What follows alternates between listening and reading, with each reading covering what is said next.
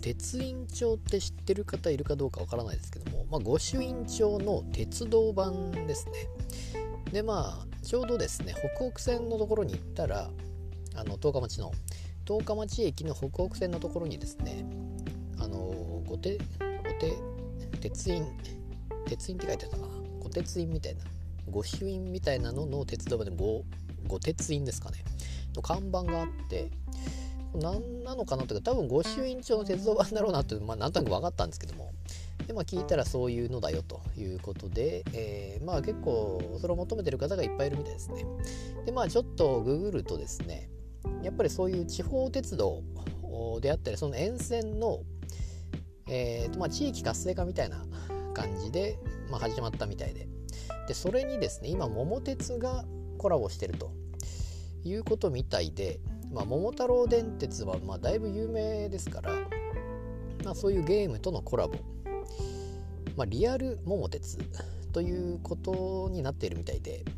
まあ、桃鉄は本当にやっぱり、まあ、ゲームしない人でも多分知ってるのかなちょっと分かんないですけどだいぶ昔からありますもんね、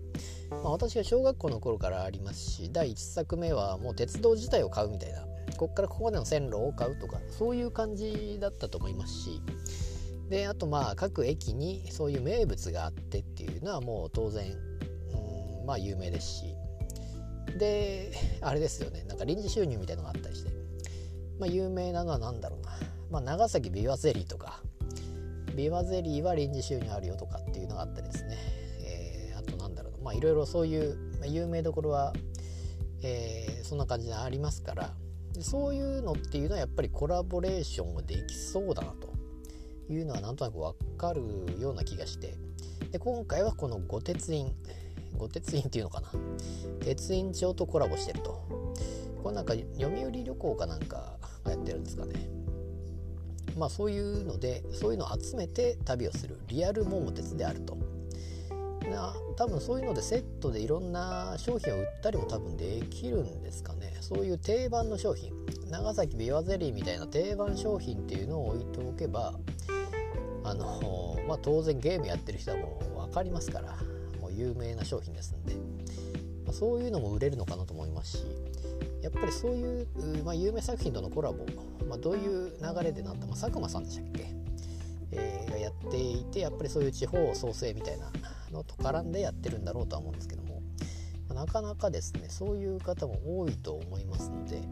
まあ、旅行の目的というのはいっぱいありますけれども、まあ、鉄道ファンえまあ、そういう撮り鉄みたいなのって結構問題になったりしますけども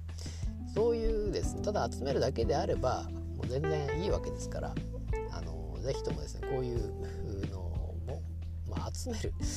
集める話前も言いましたっけ、まあ、集めるだけであれば別に全然問題ないわけですから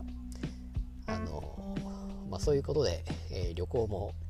えー、いろんな楽しみ方あるなと思っておりますけどまたそういうのでコラボっていうのは